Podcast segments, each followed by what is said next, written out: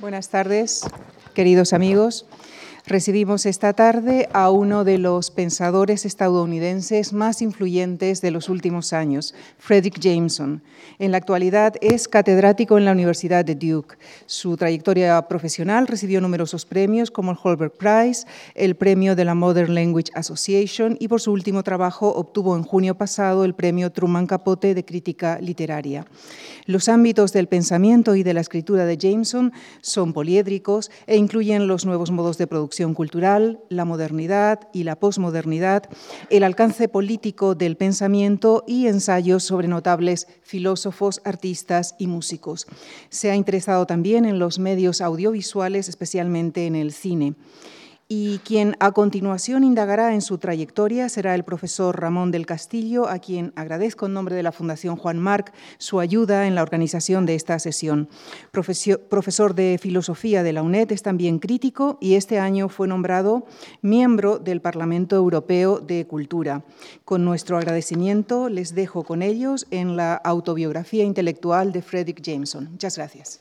Muchas gracias, Lucía. Eh, el agradecimiento es mutuo. Estamos muy contentos de, estar en la Fundación, que acogió con mucho entusiasmo el proyecto que surgió de, invitar a Fred. Esta iniciativa surgió gracias al apoyo de la Facultad de Filosofía de la UNED, pero, pero contando con estos respaldos eh, pues adquirió otra dimensión. Bueno, voy a hablar muy poquito en español, muy brevemente, y en cuanto empecemos a, hablar, intentaré pasar al, al inglés. Tengo que agradecerle a Fred también todo el derroche, ya usé esta palabra hace una semana, de, energía y de vitalidad que está, que está brindándonos estos días. Estuvo en Madrid, em, luego estuvimos en Barcelona, donde dio una conferencia muy provocativa que ha creado cierta, cierto debate, pero luego se cogió un avión y se fue a Berlín, al centro Rosa Luxemburg. Luego volvió, es decir, su estilo eh, no para. Em, y cuando se surgió esta idea tan, tan interesante de la conversación, yo tenía un problema, porque a Fred no le, cuenta, agrada particularmente ni las entrevistas ni contar batallitas. Así que tuve que buscar una estrategia indirecta para, para un modo indirecto de, de producir la conversación. Y se me ocurrió esa palabra, eh, su estilo.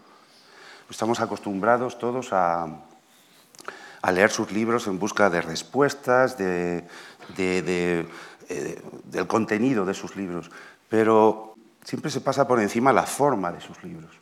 Y una forma de hablar de alguien, creo yo, es hablar de su forma de hacer las cosas. No, dinos, Fred, qué piensas de la posmodernidad ahora, o dinos cuál es el arquitecto interesante ahora, cuál es la escritora que tenemos que leer, sino cómo produces tú tus libros. ¿Cómo, generas esos libros tan, tan peculiares? Y esto va a ser un poco el, estilo de nuestra propia conversación. Voy a intentar eh, hacer más bien una conversación, a ver cómo lo diría, más eh, por síntomas que por eh, declaraciones. Así que tenéis que poneros más bien en la actitud, una actitud sintomatológica. Vamos a hablar a través de síntomas. Bueno, Fred, acabo de decir que has ido a Berlín pero tú conociste Berlín en los años 50, porque Fred cuando, se, em, cuando acaba su grado se va a Francia, cerca de Marsella, a Múnich y a Berlín, ¿eh? o sea que conoce Berlín. ¿eh? Berlín entonces no era un parque temático como ahora, era más bien un, un lugar bastante frío, bueno, pero en otro sentido. Así que era, un, era, más, era más real Berlín, aunque esa palabra es complicada. Pero bueno, era, era historia Berlín entonces era historia en estado frío. Ahora, ahora Berlín es otra cosa. Pero bueno, se vuelve a Estados Unidos, a Yale, y ahí hace su, tesis doctoral bajo la supervisión de un berlinés, de Auerbach, ¿eh? que se había pasado en Estambul bastante tiempo escribiendo mímesis. Pero hace su tesis sobre Sartre. Y esto es la primera pregunta que voy a... That's the first question, about you are between two words, the German background and the French were. And, and, you, and Auerbach is from Berlin, Sartre is a French reference, but you always been between France and German. It's your, your background. Later, the structuralism, uh, Adorno, Benjamin, Bloch, but also post-structuralism, right? So the first question, Fred, as we decide, is that you talk a little bit about your personal way of putting together these two words, the French uh, uh, tradition and the German Marxist tradition. Uh, well, the first thing you should know is that Sartre, uh, Sartre's family came from um, Alsace. He was a cousin of Albert Schweitzer. Uh, people don't know that. And so already there was a German, Franco German thing. Yes, okay, this um, intellectual autobiography, uh, I'm not sure what that is. I've tried to write one, uh, but it didn't work. I think Ramon will maybe help me put things together a little better. But the main question would be what you think it is and what you want to hear, uh, and I don't know that either. Um, I would say that. Um, uh, my background is really, uh, as Ramon has uh, indicated, the 1950s rather than the 60s. I started, I went to college in 1950, and our post war, uh, in terms of culture and literature, was the moment of the discovery of modernism. I've written about this. Uh, I think that the great modern writers, many of whom were dead at that point, Joyce and Proust and so forth, um, didn't think of it as modernism. They didn't use this word. But the word came into being to describe this whole new kind of art in the post war period uh, in the United States. And we had the first um, critics, uh, distinctive uh, critics of poetry, the so called new critics. Um, for myself, the things I was reading uh, as a precocious um, youth and a bookworm um, uh, were above all Pound, Ezra Pound, whose politics didn't affect me, but whose notion of, of world literature uh, and the relationship of all these cultures, China, uh, uh the ancient world, and so on and so forth, um, uh, was probably quite formative in a lot of ways. And the cantos as a project was important to me. Uh, the other thing that we were reading, in fact, uh, at that point, I think 1947, maybe 48, uh, it said that uh, was Faulkner. And all of Faulkner's works at that point were out of print. For the French, already was a classic. They had translated him in the 30s. But until his first post war novel, Intruder in the Dust, 1947, Faulkner was unknown. So I read all of Faulkner. Um, uh, and many other influences, Thomas Mann and so forth. Thomas Mann played a special part for me in the sense that um, uh, Dr. Faustus, his great music novel, uh, came out right after the war in, in English uh, um, as well as in German. Uh, and I found out that some obscure German philosopher um, had played some part in the descriptions of music that Mann used, his musical advisor. Uh, that philosopher turned out to be Adorno, uh, but Adorno was completely unknown at that point, and and uh, and, and, didn't. Uh, there were no translations, and very little in German at that point. They went back to Germany, the Frankfurt School in 1953. So this was a very new thing for Germany too. Um, so that was the uh, that was the literary and cultural uh, atmosphere uh, of that period for me. Um, the other point I want to make is that I did not become an English student or an English major because English departments were very old fashioned, and at, in my college, for example, uh, the literature that was taught only went up to the 19th century. No Joyce, nothing in the 20th century, and so on and so forth. Whereas in French departments, I was a French student essentially, um, we were reading Sartre. We were reading contemporaries, uh, living contemporaries, and, and, uh, uh, uh and I became interested uh, through the French in what was happening in literature and in philosophy in that period. And one of my great discoveries as a student was the work of Sartre. Now, people talk about influence. It's a very odd idea. I, I, I think that one is not one is not a chemical who, who can be changed by dropping another chemical uh, into, the, uh, into the beaker. Um, uh, so I would say rather, uh, for me, Sartre was a recognition, a discovery and a recognition of things that I hadn't been aware uh, about before or that I hadn't found articulated before. Um, uh, and along with Sartre came both um, certain forms of aesthetics, um, and politics. Uh, so those were for me the great, uh, uh, and ontology, those were for me the great branches of, um, uh, of uh, philosophy. Um, I've never wanted to make a very great distinction between philosophy and uh, literature. It seems to me that one reads both. They're both a form of, um, of enjoyment, if you like, and um, uh, and it's not necessary. They're both the invention of languages, that's what I should say. Both modern literature, each great modern writer, it seems to me, invents a language, an idiolect. I don't agree with Wittgenstein that there are no private languages. It seems to me that the great modern writers are all inventors of a, a different language. And as you read, you read, uh, I don't know, D.H. Lawrence, uh, Little by little, you learn this language. And then, of course, you can get tired of it and you move on to something else. It's also, these are also little religions. One has a religion of a modern writer. The same is true of the philosophers. Those languages may not be beautiful philosophical languages. I don't know if you think Heidegger is a, is a, is a writer of beauty, although he's very distinctive. Kant, well, Kant may not be very lovely. Uh, but, uh, uh, but nonetheless, um, uh, it's, it, is a, it is a specific language that one learns. So I think now of, uh, of philosophy in that way too, that one doesn't, one doesn't um, convert to a philosophy. one doesn't um, adhere to a philosophy, find one's philosophy like a religion uh, but rather one learns the code and then one transcodes from one philosophy to another.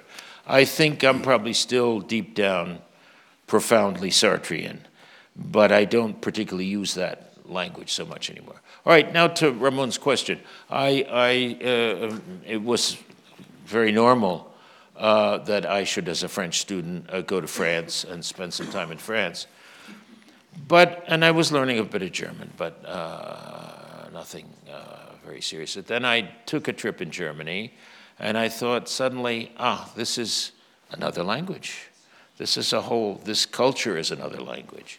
Um, uh, and the spaces that remain, this is the immediate post war period, lots of destruction, but these spaces uh, are radically different from French spaces.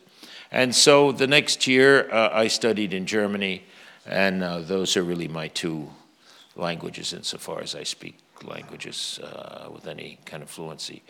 But what this meant is that um, I believe, I'm not sure when one should begin this particular story, but in the last um, 20 or 30 years, in the United States, because I don't know the situation elsewhere, there has been a violent clash in Marxism, for example, between a French tradition, a structuralist tradition, uh, and a German tradition, a dialectical tradition. Uh, people have lined up on either side, have attacked the other ones um, uh, for, for, various, uh, for various reasons. And so, oddly, I've always been caught in the middle of this because the French thought that I was too German, and the Germans thought I was too French. Um, uh, and uh, whereas I feel that um, given my conviction about transcoding, uh, that these two traditions have much to say to each other. I think of it uh, as a uh, as the way one goes to an uh, to an oculist, an eye doctor, and he puts in one lens and then asks you, "Is this clear or is this one clear?" and so on. And I think that each philosophical language, each national language as well, has a certain zone of clarity and distinctness. But there are things it can't say. Uh, and another language has a somewhat different zone. Um, and there are different things that it can't say. Um, so that uh, I think it's clear, uh, uh, for me at least, that um, there, I can say things in French that I can't say in German and vice versa, and English is yet another uh, thing. And if I knew Spanish well enough, I would understand that it had a, a specific zone of, of articulation, of clarity, uh, in which one can not only say things, but rea- certain realities exist. Uh, and those realities, it's not that they don't exist for the other languages, but, um, uh, but those other realities are more blurred. Um, so, so that's a, that would be, I think, a, probably what's fundamentally distinctive about my work, uh, that, uh, that I have these two traditions, uh, and that these two traditions turn out really to be uh, uh, to represent uh, seemingly very different, um, very different things, structuralism on the one hand, dialectics on the other. But oddly enough, for me, these are related. The structuralist discovery of oppositions, it seems to me uh, very closely related to the dialectical use of oppositions. And so I think it's useful to pass back and forth. Uh, but uh, the people who don't like that call that eclectic and um, uh, putting, putting contraries together. Well, that's enough of that uh, answer. No, it's not enough. But we could, we could, yeah, the next question, you answered the next question, so thank you for the work. But um, the next question was, how can you put together, what, the, the books of these years are Marxism and Form, on Adorno, Bloch, Benjamin, but you also was studying Levi-Strauss, Greimas, uh, I mean, Barthes, uh, uh, uh, Hjelmslev, everything. So how can you put together formalism mm-hmm. and history? I mean, history meaning you could be. We could say in Spanish that you are a formalista, or something yes. like that. Yes. A formalista, but it's the same. With one eye, we look at the story. With the other eye, we look at the forms and you don't, you can, uh, I mean, you, you want to keep both eyes, mm-hmm. uh, you know. So could you repeat the same um, problem of having to lens, but don't, uh, you know what I mean? Mm. Well, the, the, the, the, first two books after my thesis uh, that I published were called Marxism and Form on this German tradition, and The Prison House of Language uh, on the French tradition. And actually, I believe that at least the Prison House of Language was first translated into Spanish, maybe in Peru, I'm not sure, Latin America. Um, but they were to be part of a single book. And my editor wisely said, it's too much. Cut them in half and um, uh, publish them as two books, which was a wise decision. But it perpetuated this idea that the dialectic was this one thing and that um, structuralism was something else. Um, I, I think that um, maybe I could come at it this way. I was, um, as with all crazes, uh, uh, you know, that Sartre dominated French intellectual life from 1945, 1944, 1945, up until the early 50s. I mean, it was a massive, uh, a, a, massive domination in all fields, in literature and philosophy and so on. The only other the only other figure in the national culture I can think of uh, who is comparable would maybe be Benedetto Croce in, in Italy. I think that uh, in Germany and Spain, in the United States, I don't see anyone uh, who had that kind of influence. But what that brings with it is, um, is uh, let's say, a Sartre fatigue. Uh, and the weariness with Sartre uh, began in the early 50s and was really perpetuated, and maybe late mid 50s, perpetuated by Levi Strauss's famous attack on Sartre. So there you had this first uh, clash. Now, what I found, um, and I've never explained this to myself, and I've never um, examined it scientifically, that is, I'm going around and doing a real um, investigation. Um, uh, but what I found was that many Sartreans, like myself, had turned to semiotics. Now, that seems very odd, or it seems like an abandonment of a philosophy of freedom for this dry scientific stuff. I think, so I've tried to explain that to myself. I think it has something to do with the very nature of phenomenology itself. Sartre was not just uh, um, an existentialist, he was an, uh, uh, an ontologist um, and a, a, a, phenomenologist. And much of the interest of Sartre's work, what made him both a novelist and a philosopher, were the descriptions in his philosophy of lived experience, not private, subjective feelings, not objective situations, but rather um, uh, the way in which um, our experience uh, itself is formed as a union of the subject and the object, of the subjective and the objective. Um, and so I think some of the greatest things in, in Sartrean existentialism, that's not only Sartre, that's Merleau-Ponty, Simone de Beauvoir, and so on, come from that business of um, being able to analyze lived experience. Um, some of the German stuff was brought back to Sartre as a student by his uh, uh, classmate, Raymond Aron, who studied in uh, Berlin before him and tried to explain to him what this new, new German phenomenology was. So he said to Sartre, Here, now you can philosophize about this glass of beer. Um, so that's what ph- phenomenology uh, brought, brought us, I think. Um, and that's what interested me.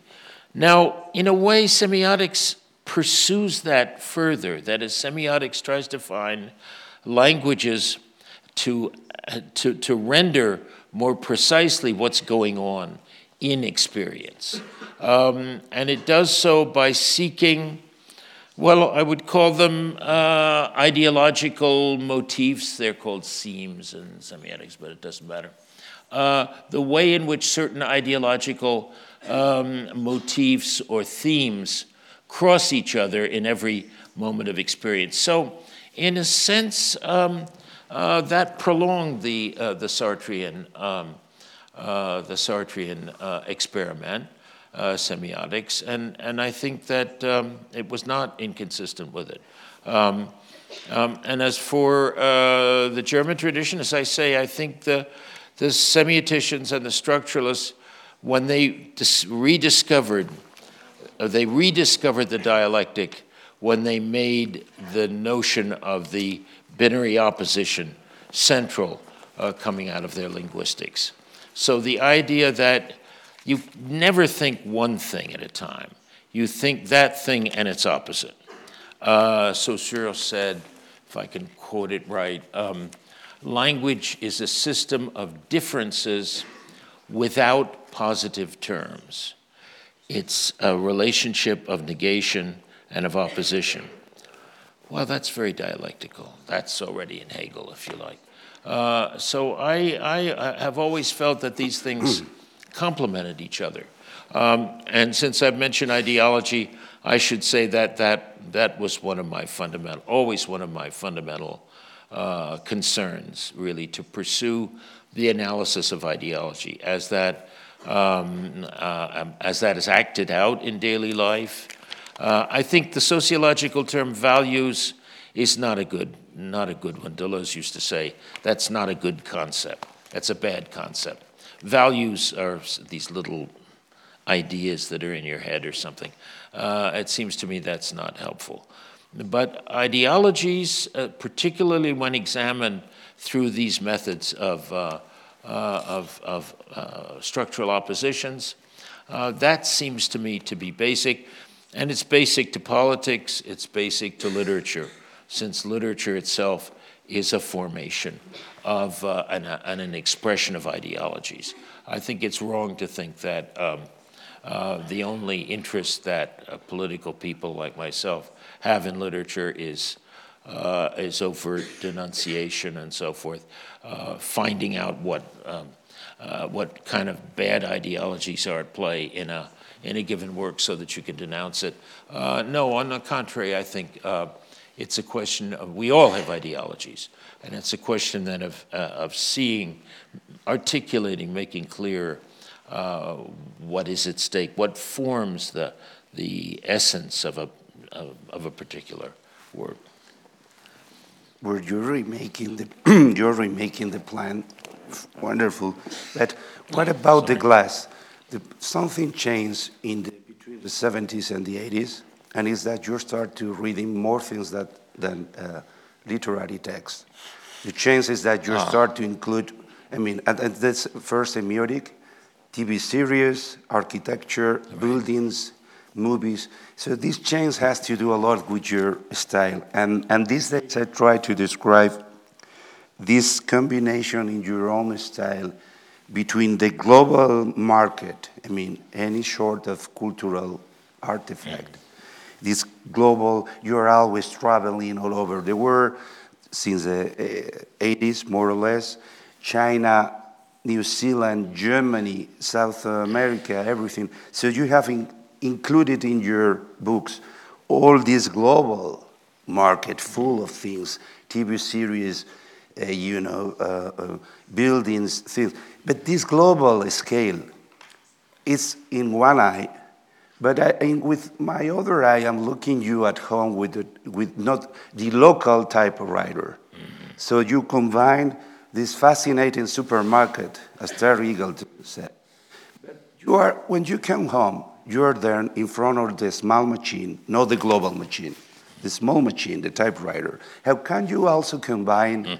this crazy life around the world with the small uh, craft domestic industry, these handicrafts? Because your books, everybody knows that you take a lot of time making your, your books with this mentality of uh, craft domestic industry. So could you also tell me why I'm looking something with this eye and I'm looking the global, the, war here and the domestic thing here?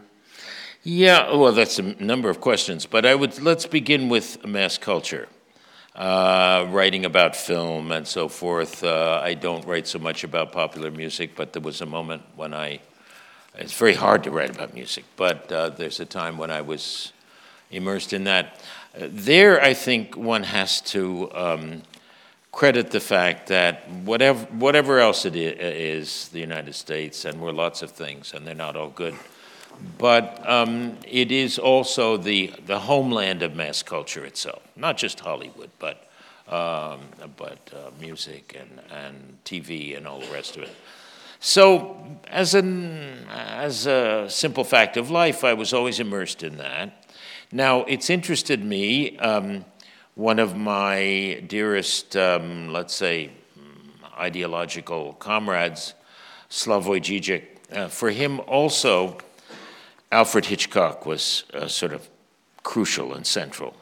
And Hitchcock was central for me too. And I, I think that um, it has to do with the way in which, uh, in Hitchcock, the whole world of popular films um, uh, takes on a very special formal concentration uh, and, uh, uh, and thus lends itself as a filmic language to uh, analysis. I should say that uh, film has lived an underground language in the world of, of the intellect since its onset. Sartre was taken to the movies for the first time when he was three or four years old by his mother. This we're talking about 1903 or 4 or something, right? Um, and there's a wonderful passage in his uh, oral memoirs in which he says, This is how I first, even at this age, I had some idea of the concept of contingency.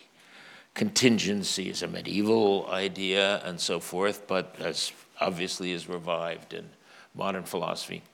How is this? Well, because he said, in the theater, as you see the screen, everything on the screen is somehow meaningful. Then the film stops, you go outside, cars, people of the big city, because he grew up in Paris, nothing is meaningful. So suddenly I understood the difference between uh, meaning and this kind of accident, uh, which was a contingent. Okay, so jump ahead to other people. I don't know what role Phil played for Heidegger. I doubt if it did. But for the Frankfurt School, in their exile in Hollywood, uh, Adorno wrote a lot of nasty things about mass culture and jazz and so on, for, so on and so forth. But I understand they went to movies every th- three or four times a week. Uh, bad Hollywood movies of the type he would condemn. So um, I think in film has been in the background of a great deal of intellectual life without our being aware of it. Um, but it was very important for me to try to find out ways of talking about this film cu- culture, which I'm as fully immersed in. I would say I figured out once that for the years I first went to films, was allowed to go to films by myself, say 1943. The theater was down the street. They had three sets of three uh, different films a week. I went to all of them until 1950 when I went to college. So I saw every film made in Hollywood between, let's say, 1943 or 4 and 1950. That's a lot of films, and that, that also forms one's, um, one's uh, point of view. So, uh, so that's, I think, and, and, then the international side of it comes in uh, from the fact that Hollywood is one of our great American exports. And it's also political. Uh, when we made the Marshall Plan uh, with uh, France, for example, uh, and Germany and, and the rest of them, um, in the treaties, the Americans insisted on the admission of American Hollywood films. Uh, a, um, uh, I think a uh, it's very difficult for countries. Uh, I mean, that's those days are gone. But uh, it was very difficult for countries after the war to restart their own film industry. Suddenly, all these Hollywood films get dumped on them, uh, and their fledgling film industries are destroyed. Uh, Brit- Britain had a moment of the so-called Ealing comedies. Hollywood wiped that out, and they made uh, just conventional things. Germany uh, was starting to have its own film culture again, uh, and that was wiped out. And after that, they only made what are called krimis, that is Edgar Wallace uh, thrillers of, uh, of a low level, I should say.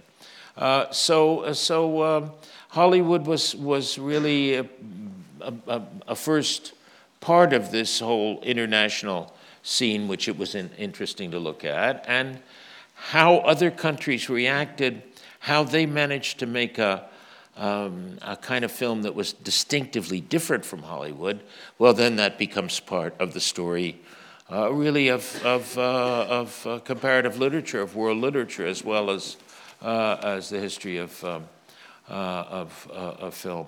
Um, now, the other thing about this business of internationalism, I think one has to understand that the Cold War itself created internationalism. Because suddenly, all the countries of the world were linked together in this struggle, and then you had a third world trying to stay somewhat separate from it. Uh, and that, I think, is utterly unlike anything that existed in the world before. The, the, the, the world before 19, uh, before World War II was not linked together in that way, um, let alone uh, the 19th century. But suddenly, some kind of uh, world relationships were, uh, uh, were unavoidably coming together. Uh, but then you mentioned the date 1980. I think this is decisive. In 19, around 1980, I think everything changes, and I don't know if we should if you want to uh, take things up there, or shall I go on and say something sure, about that I, break? but I will. I would like to come back yeah. to your room, not to the movie theater. How how can you put all these things together in front of the machine. In, in, in a, I mean, in, as a composition, in, in compositional terms. Yeah. Have you absorbing things during your travels, and when you are at home, you suddenly, you know, compose a thing, or how do you work? Uh, well, there are mysteries of how what one is attracted to. I think one must first, first of all, analyze one's own uh, one's own fascination by certain things.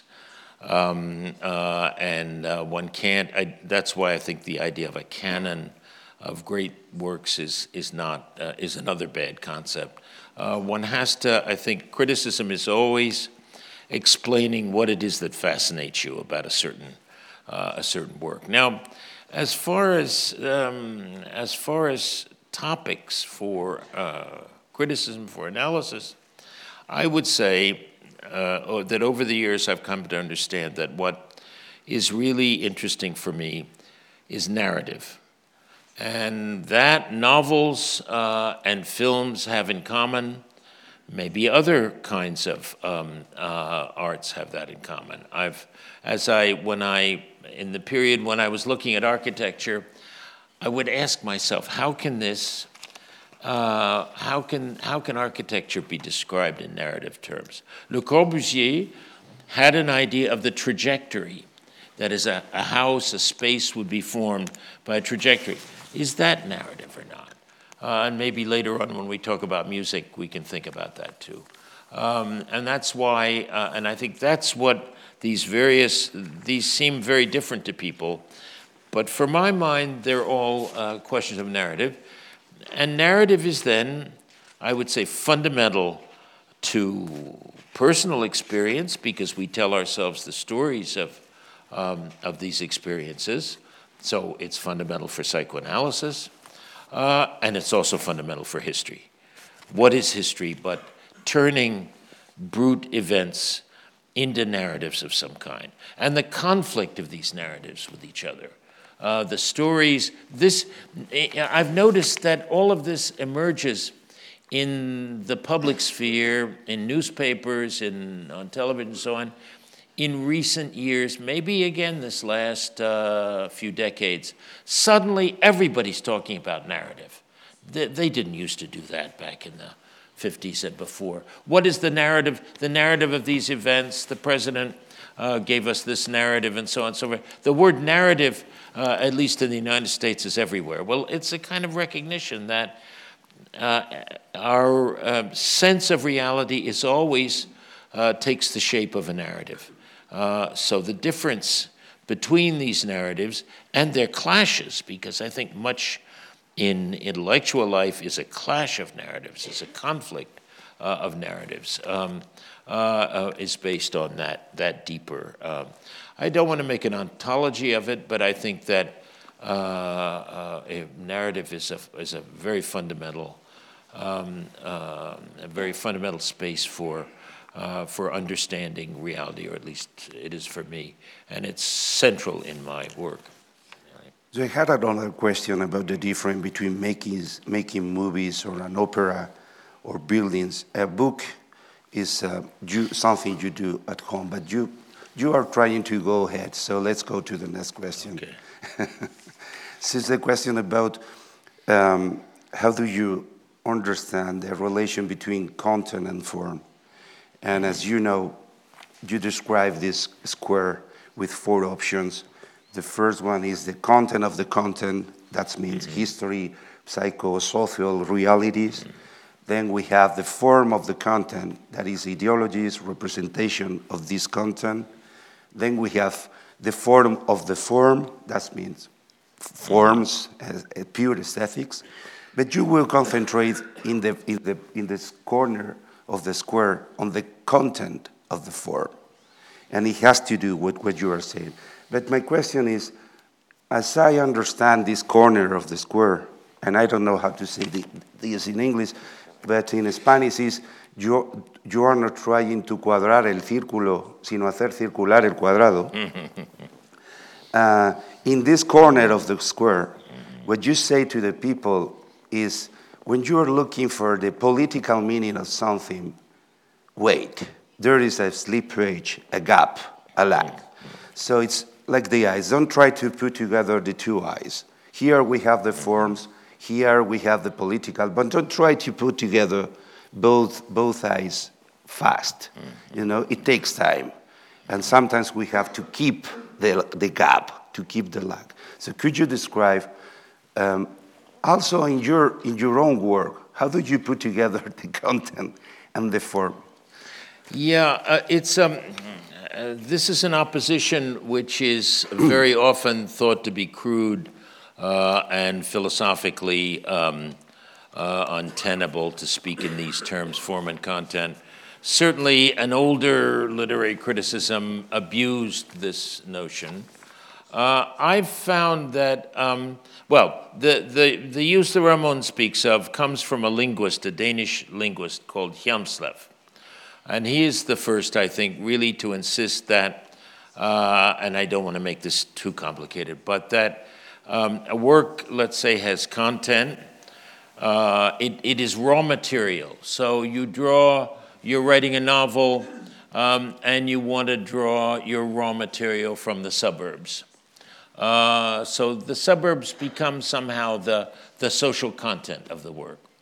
And then you write it in a certain way uh, uh, uh according to a certain pattern, and that's the form. Well, uh, what Hjelmslev said was the content, that suburban life, it already has a form inside of it. It is formed. And the writer uh, really does not impose a form on it. The writer draws the form out of the very content itself, the form of the content. And on the other hand, so the form of the content is historical. That means that there's certain kinds of stories you can't tell about the suburbs. Uh, there's certain kinds of narratives that are not there, certain kinds of experiences that are not there. People live out there in the evening, on the weekends, but in the in the in the daytime, they in the week they go into the city. They have where other kinds of experiences are possible, and so if you limited yourself to the um, uh, to the suburbs, you would be limited to a certain kind of content, which means a certain kind of form. Um, on American television, it's often comedies that uh, take place in the, in the suburbs. So, but that's, that's historical, that content. The suburbs be, began in the United States with the construction of the great highway system by Eisenhower in the, uh, uh, in the early 1950s. So that permitted, and the expansion of the automobile and so on, that permitted people to live out in these places, which are no longer the older um, uh, countryside, but are uh, this, um, uh, these uh, development projects and so on attached to the city itself. Um, uh, and then the, things happen in the suburbs. So the very nature of suburban life is a historical process, and with it, um, it's, um, uh, it's, it's forms, the forms of its experience. Okay, but now there's also the content of the form the novel itself, the novel itself has a, has a historical, uh, has a history. Uh, and the forms, the kind of stories that are told, uh, have, their, uh, have their history as well. I think, for example, of something, I've talked about this in other circumstances, about melodrama, good and evil, villains, and so on and so forth. Well, there is a period in the 19th century when on, on stage um, that's a very popular kind of form. Um, and then I think uh, uh, this, uh, this form uh, wanes and um, people try to replace it with other, other kinds of things. So uh, history comes in on both sides of this divide. Uh, both in the history of the suburbs themselves and what can be lived in them, and in the form of the narrative, narratives that you can tell about them, and the, and the history of the novel. So I think that um, while uh, certainly there are novels whose content is politically important uh, and that tell the story of great events and so forth, um, and I suppose there are forms that are per, per politically uh, active, certain kinds of documentaries, certain kinds of um, uh, novels which are exposes of, of those things. Uh, there's another kind of politics and another kind of history which enters by way of these formal questions, uh, which is the, the, let's say, the politics of history itself. Um, it seems to me that um, of the great, I, I, don't approve of the idea of, of, a sociology of literature. That's not what I do. Um, but the masters of this process, I don't include myself, such as Lukács, um, what Lukács uh, uh, wrote about was essentially uh, the form of, um, uh, of, uh, of, experience and its relationship to history. For Lukács, uh, the political novel was the historical novel in some sense. And so I think that um, one comes to a sharper sense of the political meaning of these works by looking at the presence of history in it uh, than examining it for, um, um, in a very crude way, for ideological content. And of course, that's there, but it's not the most important thing. The most important thing for me is history, really. So, what about allegory? when I suggested to, to, to talk about allegories, because you say that in postmodernism, you said, it seems to me that allegory is the dominant concept in the postmodernism book. So many people was obsessed with the method you, you, you took to wrote the, when you wrote the book, but allegory was as a very important concept in your career. And allegory is not a symbol, but you are meaning allegory in a new sense. It's not the old allegory in which you can, um, you have a code to, to, to interpret it, to interpreting the, for interpreting the, the, the, the elements. And you say, the new allegory, the postmodern allegory, you don't have fragments because you are not part of a whole. You have elements and they are isolated, they have their own meanings. Sometimes it's like an uh, hallucination, you said that, but at the same time, you try to put together all these isolated elements. You have the, the drift, the drift, the impulse to put in, in a single, in a whole. So could you explain better why the concept of allegory is so important for you? Why did you interpret it? Did you interpret uh, Gehry's house as allegory? Joe, uh, some movies as allegories. Some, um, I mean, why did you talk also about the national allegory in the literature of the third world and the debate with, with Ahmad? Could you explain them why this concept is so important for you? Yes, uh, of course. Allegory is a very um, is a very technical term and comes out of uh, uh, the medieval period, even the the uh, the ancient uh, period. Um, and I don't want to become too technical with this, but it does seem to me that um, in uh, and one of our problems, I think, um, when we're talking about national allegory is that a country as enormous as the United States, I think it may also be true of China, uh, really doesn't feel the need um, uh, to situate itself in the world, or at least not consciously.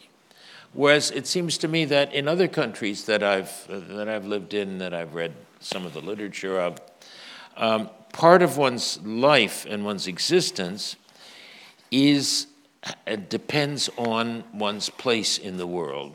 So I used the word third world. This is an essay written back in the 80s. Maybe one wouldn't say that anymore, but I would say that if you're from a smaller country in Africa or whatever, the outside world is vital to you. I mean, it, it, you, you are the fact of your birth in this country with this language, um, in the force field of other countries um, is, is not some external uh, politics, but is, uh, but is a, a, part of your personal experience. Uh, but everybody wants to separate the personal and the, and the objective and the social and so on and so forth. I think that's a mistake. Um, uh, and I put it to you this way I, I talked about this concept of national allegory.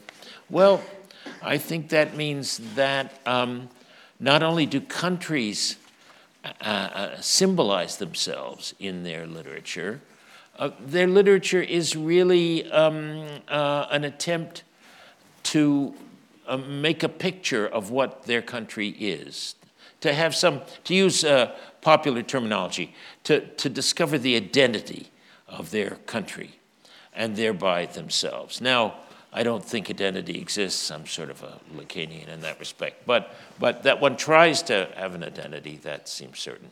So, uh, so uh, in these individual stories, there also floats a kind of picture of the world as a whole, which is peopled by certain characters who are imagined nations. Uh, this totality is something that none of us can see individually from our limited standpoints. But we think it nonetheless, and we think of the world as a set of uh, important characters. I mean, for example, um, when I was in China and when I taught in China, it seemed to me that uh, the Chinese, not view of the world, but their national allegory was something like this. There was uh, China, there was the United States, with which China was becoming friendly. There was the Soviet Union, who was the enemy. And then there were the Vietnamese, who were very ungrateful to them for their, because as you know, they had a war uh, with Vietnam after we did. Uh, so it's as though uh, it's as though the world were a stage, a set of these uh, supra individual um, uh, allegorical personifications. And their relationship, their individual, they, they position themselves in this world, in a certain place, with respect uh, to these larger um, national entities, which are um, imaginary, of course. No one has ever seen the Soviet Union, the United States, and so forth. But, but they, they uh, take on this phantasmatic existence. Now, if you look inside a country, then I think one has a different kind of uh, allegory, and that's social classes. Uh, I think people who say that social classes don't exist anymore are completely um, blind or aberrant. I mean, but social classes have this allegorical existence for us. That is, uh, we think of the various classes, certain, we associate certain kinds of things with a certain class, we position ourselves uh, with respect to these, uh, these classes in this internal allegory. And then some of that spills over onto the external thing. Now, if that's the case, if we are always in some imaginary, maybe even unconscious way, positioning ourselves in the world and creating a, an allegorical world around us to position ourselves in, then how could that not get into our literature and into the narratives we tell ourselves? Of course, it's there, even when you have a film that has nothing to do with foreign countries. Nonetheless, one of my analyses bore on that. It, it showed how various, uh, it was a crime story. Um, there were various police agencies involved. And I tried to show that those represented not just a class structure, but a sort of after image of the, uh, of the rankings going on in the world it, it, itself. Uh, I don't mm, practice this kind of analysis in a dogmatic way. Uh, Freud said, you know, uh, who invented the analysis of dreams, you can't analyze every dream. Some dreams are incoherent, you can't really get at them. Some dreams, very few dreams, suddenly you can analyze almost completely. Well, that's true of literature, I think it's true of any work of art. But surely one of the functions of the work of art is to situate us in the world. Uh, and that means uh, situating us internally with respect to social classes, uh, and, and our destinies uh, with relation to them, and externally, uh, our own country, our own language with respect uh, to the outside world. Um, so, something like that seems to me a very important um, uh, thing to, uh, to trace and to follow. But one of the last key words we are go going to use allegory, but what, what about affect? You also said in in postmodernism that postmodernism has to do with a new type of emotional ground tone, some sort of schizophrenic, and you, you predict the waning of affect. But some later, some years later, you say, well, I, affect is not the word, it could be emotion because affect is something else. And the logic of, of, of affect is very important. And in your recent work, you are working a lot with both things, allegory and affect. So, what if you explain a little bit what is your idea of affect connected with the, with the year from postmodernism to now? Um, and we let for the last question how do you apply or how do you come to terms with music, with Wagner or with Mahler using both allegory and affect? Well, it's um, uh, this began to appear in some of my works in in in in this these years around 1980, uh, when I started to think of uh, of this radical change in economics and society, uh, which, um, following uh, some other people at the time, I called post postmodernism, postmodernity. I wasn't clear about the differences uh, in those days, and I. I, I made this unhappy statement of the waning of affect. Um, it was the time when, and there were many other things going on. I would just say that it seems to me that uh, this was the true end of the post war period when Mrs. Thatcher and Reagan and others uh, began to um, uh, apply a neoconservative politics, that is to say, cutting taxes, deregulation, allowing a whole unbridled new capitalism uh, to come into being. And part of that was, of course, the absorption of the East, the disappearance of the communist bloc, um, and, and many other things. And above all, a transformation of culture. It seemed to me that the great modern works, um, I would even include Nabokov, but then going back to, uh, to Pound, to Joyce, Faulkner, and so on, that they weren't it's not right for somebody to say they're not possible anymore, but at least they weren't being produced. And a new kind of literature uh, was coming into being. The, the classic music of the modern, Schoenberg, Stravinsky, all that was being replaced by some new kind of Phil Glass kind of pop music and so on and so forth. Influence of jazz, I think jazz also was transferred. So the, the 1980s were a, um, a kind of fundamental, uh, fundamental period. Well, at that point, maybe a little later, I got attacked a lot for this phrase by a new, you would say, a new school of, uh, of criticism and even politics and philosophy called queer theory. Um, because they emphasized um, this term affect for their own uh, purposes. Um, uh, and they thought that I had misunderstood, uh, misunderstood the term. I don't use it the way Freud used it, but I do think it has to do, and, and, and for these people it did too, it has to do with a consciousness, a new consciousness of the body. Um, my argument uh, about affect really goes back to the mid 19th century, uh, and it uh, maybe rather outrageously suggests that with the coming into existence of the bourgeois world, a new way of feeling the body came into being. Uh, and that's what I call affect. Uh, and, and I thought that being, as I told you, both a structuralist and a dialectician, um, you can't talk about affect unless you talk about its opposite. What would be the opposite of this new kind of bodily feeling? Ah, emotions, but I called them named emotions uh, because it seemed to me that they were like objects. Um, sing, goddess, the wrath of Achilles. Okay, wrath is a thing. This anger is kind of reified. Um, and indeed, from the very beginnings, you had tables of emotions. In Aristotle, Descartes' Treatise of the Passions, the emotions were sort of named and set in relationship to each other as though they were things.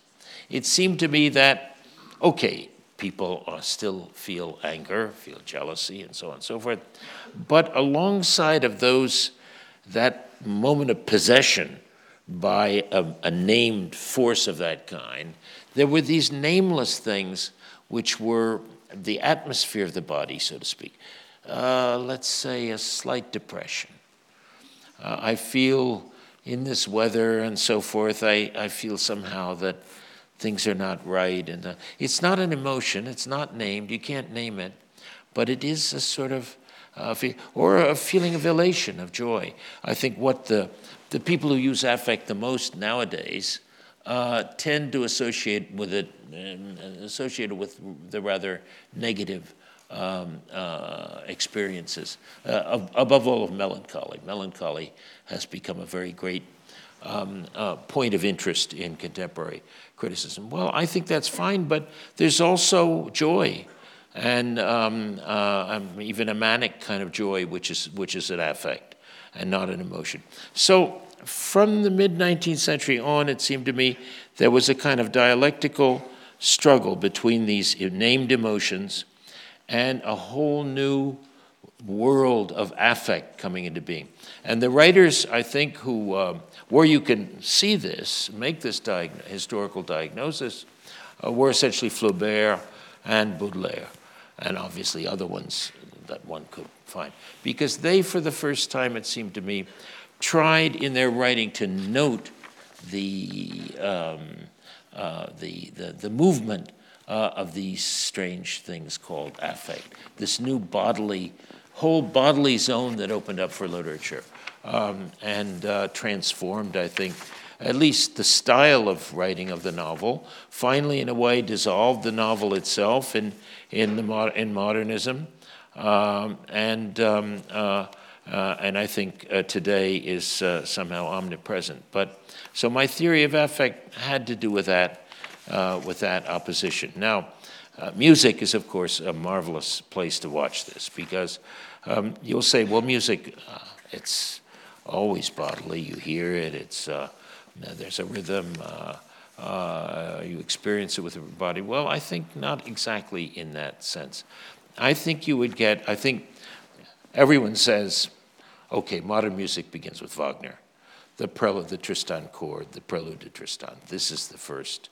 Uh, this is the first moment in which one can really see something new, which which really goes on and hasn't stopped uh, uh, up until our own time. Um, yes, because I think what Wagner and chrom- chromaticism and so on meant uh, was precisely affect. What Wagner discovered was that music was a could be this um, uh, this uh, instrument for detecting, for rendering uh, affect and its transformations. Because the other thing one wants to say about affect is that it is immensely variable. One passes, it's a mood. What Heidegger called Stimmung, one passes from one uh, um, um, tone of affect to another uh, very rapidly. And I think suddenly in music, that becomes a very interesting thing to explore. Um, when you get to Mahler, for example, you have these tremendous mood swings uh, by which affect in this uh, perpetual transformation expresses itself. Okay, but then what about emotion? Well, this is where I think you can see it.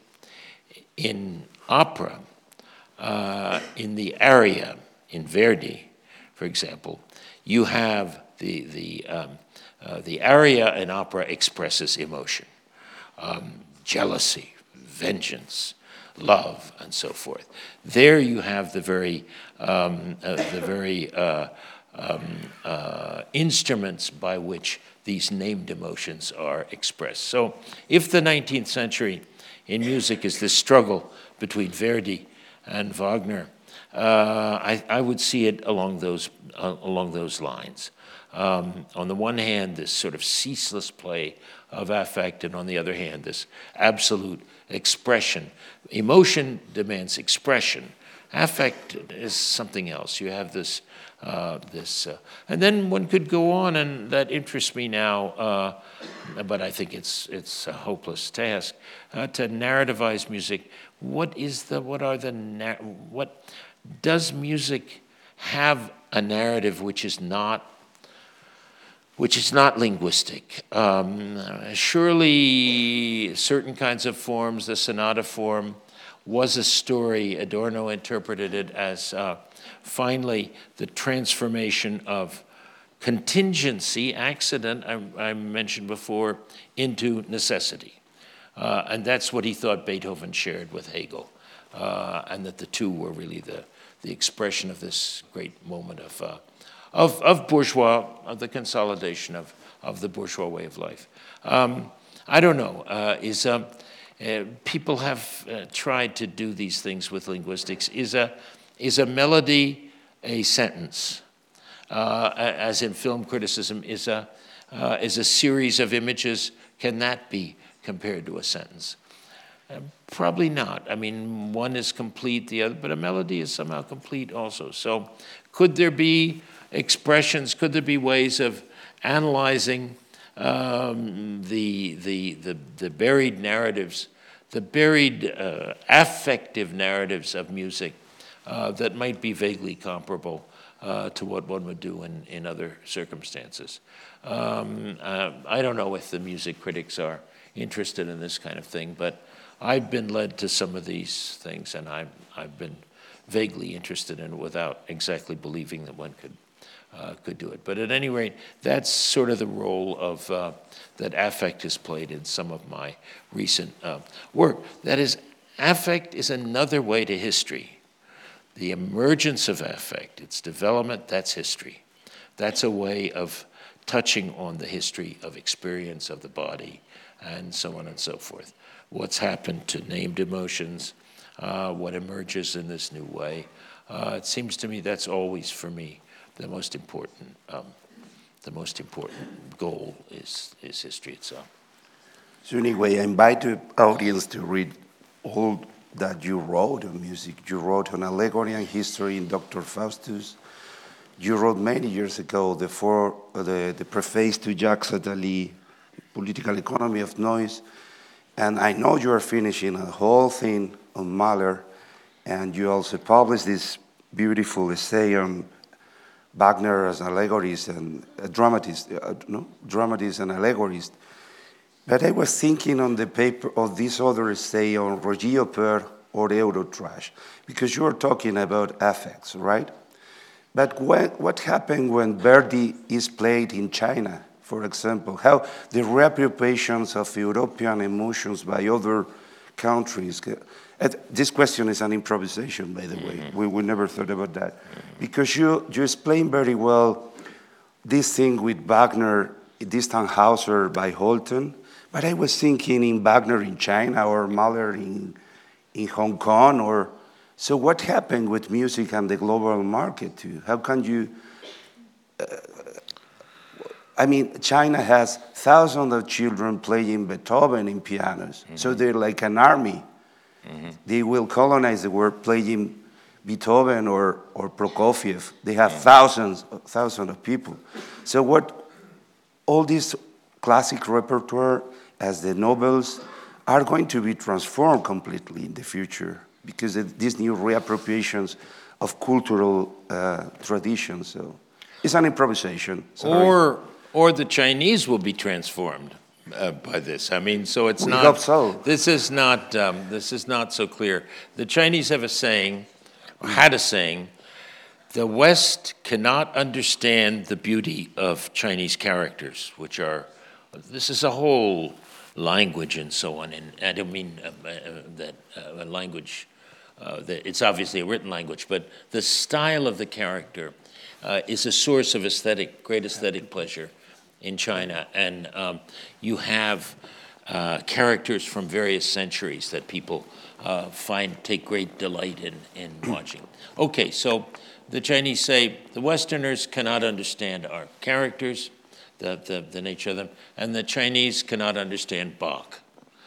Yeah, well, now I think the Chinese certainly understand Bach and have produced some very great musicians.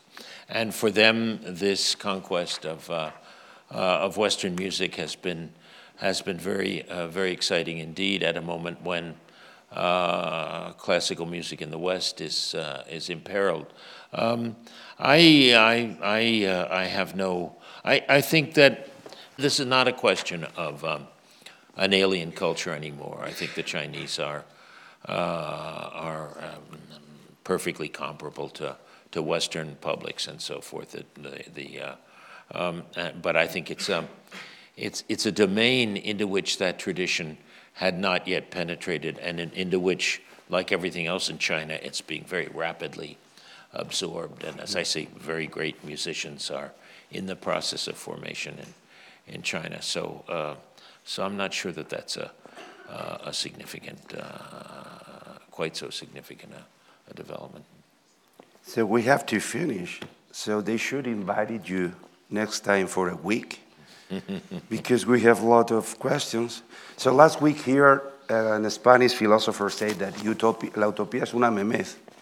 So I invited people to read what Fred said on Utopia in Barcelona and the staff he's working. I don't think that you think that Utopia is an idiot, I mean, idiocy.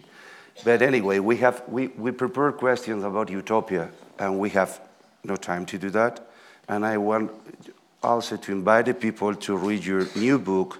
Tomorrow you are going to take a plane, a, a flight from Madrid, and the proofs of the new book are waiting you at Yes, home. yes. And the new book is The Ancient and the Postmodern on the Historicity of Forms. So we have a new book maybe in, in February. So between Christmas and February, you can read all of the stuff on Utopia. Uh, but anyway, you have the last word, and, and you can close. I mean, there's no way to, to look for a good ending, so close as you want it. I would just explain this title. Uh, Alexander Kluge, who I think is a very interesting thinker, filmmaker, uh, philosopher in Germany. Very, I don't know what his role is here in Spain. In the United States, people don't know his work at all. But he said at one point, modernism, the moderns are in a way our ancients. They are to us now what Greece and Rome were to the people of the Renaissance and so on and so forth. So I thought this was very interesting that uh, we, have a, we have a sort of closed tradition now of, of, with the, of the richness of modernism. My examples are not numerous. I mean, I begin with Rubens and painting because Rubens, in a way, was the, let's say, the greatest artist of his time um, in, in all kinds of ways uh, for, for his contemporaries. Uh, and then I pick up some things in music, but it's not an extensive. Um, but, it, but my idea was to sort of juxtapose the richness of this modern tradition from the Renaissance to the to, to, to, to, to World War II, let's say, with the things that are going on now in television, in uh, even in the novel and science fiction, and so on and so forth. Uh, because I think we are in a we are in another period, and now we need to know what that period is. We need to locate ourselves within it, make an allegory of it, if you like, uh, and find out uh, uh, uh, how we how things have changed. Because that's always the historical question, and I would like to end with that uh, question. Althusser said, you know, um, the, the, the main thing is not to produce solutions, but to produce problems. Solutions anybody can think of and they disappear and so forth. Uh, but producing problems is a very creative act, and uh, that's what I've tried to do with, uh, with contemporary stuff, is produce the problem of these, uh, of these new works, which are not like modernism. So. Thanks a lot. ハハハハ!